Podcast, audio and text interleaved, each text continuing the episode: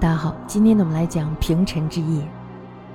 隋文帝开皇二年，就公元五百八十二年的时候，陈宣帝死了，这时候他的儿子叔宝就继位了，这就我们说的后主。后主呢，他是一个非常善诗文的人，所以大家知道他是一个文人，是吧？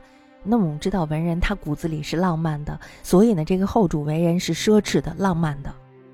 这个时候他非常的迷恋贵妃张丽华，所以呢，导致他不理朝政。大家想，这个乱世，皇帝不理朝政，那么他的国家呢，必定是衰微的。那么这时候呢，陈甚至可以说是衰微不堪。他的领土呢，仅有北到长江，东到沿海，西到三峡，南到今天的越南北部一带地区，军力呢也是非常薄弱的。据估计呢，兵力不过十万余人。大家想，这还是一个国家吗？是吧？这也就是一个城主罢了。文帝呢，这时候就看他如此的衰微，于是就有了灭陈之意。那么在他继位之初呢，这时候他就派贺若弼去镇守广陵，也就是今天的江苏江都市；韩擒虎呢去镇守庐江，也就是今天的安徽庐江县。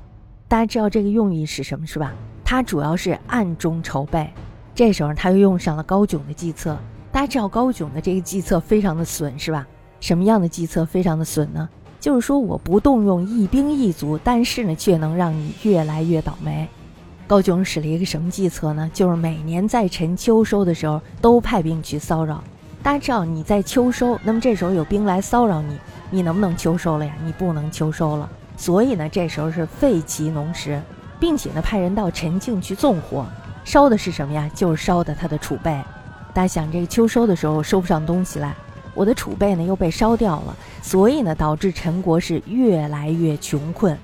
八年，也就公元五百八十八年，这时候呢文帝就下诏伐陈，以晋王广出六合，也就是今天的江苏南京六合区；秦王俊呢这时候出襄阳，也就是湖北襄樊市；杨素呢这时候带领水军出永安，这是重庆奉节县。三路进军呀，可以说是参加的士兵呢一共有五十一万八千人。大家想，这陈国才十万余人，是吧？这时候隋呢派出的士兵有五十一万八千人。八年十二月，杨素呢这时候就率水师从三峡下石，击败了陈的沿江守军，顺流而东。陈这时候就前方告急了，为什么呀？敌人攻过来了呀，是吧？所以呢，这时候就写了一加急文书要给这个皇帝看。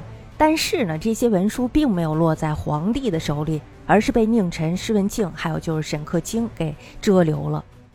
也就是说，他不愿意让皇帝看到这些东西。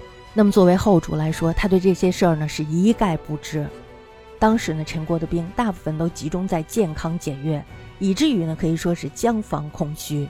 但是呢，陈将周罗侯还有就是荀法上，他们扼守江夏，也就是今天的湖北武昌西南部。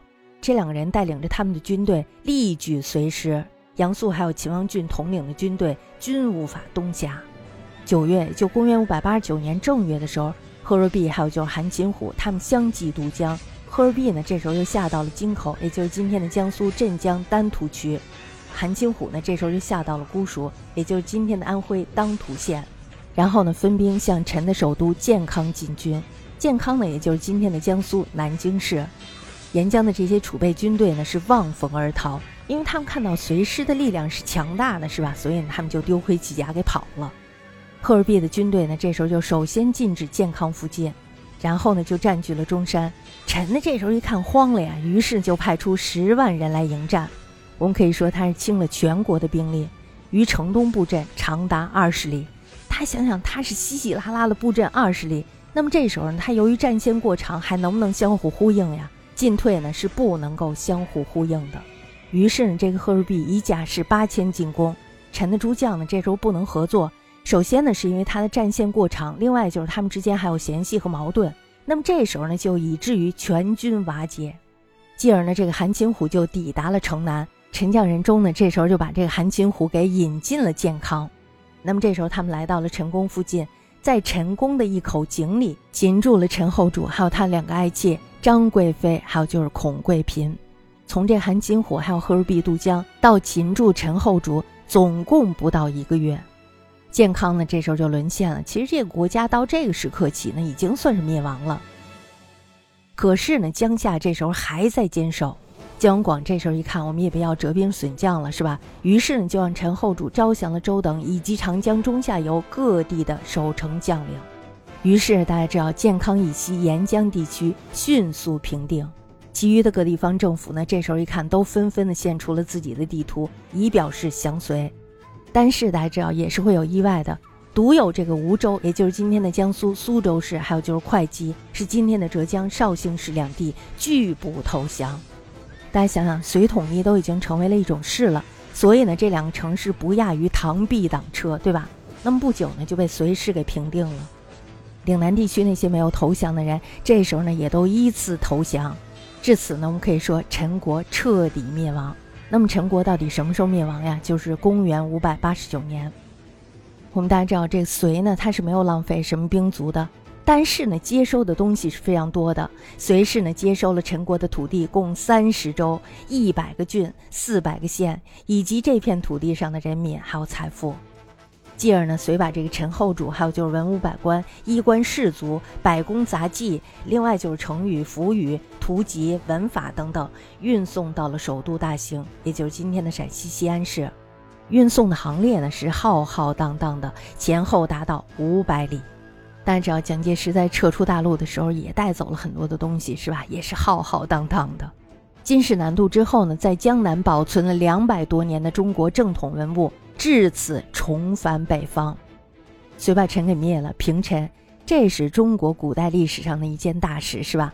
我们大家都知道，西晋永嘉之乱之后，也就从公元三百一十一年的时候。中国境内的分裂战乱长达三百年之久，那么至此呢，隋文帝再造了一个统一的大局。他不但再造了一个统一的局面，并且为下开礼堂的盛世奠定了坚实的基础。同时，大家知道这个隋文帝呢，他是一个汉人，虽然他是累世胡化的汉人，但是他也是一个汉人。如果要他不是一个汉人的话，那么则首个少数民族建立的中央王朝。极有可能是鲜卑的北周，而不是蒙古人的元。这件事呢，被后来的民族主义的史学家所称颂。大家想想，这个隋文帝呢，他本来是一个篡窃之臣，是吧？是应该被这个传统的史学家所痛恨的。但是呢，杨坚他窃取的是胡人的政权，因此他的行为也深为后世史学家所谅解。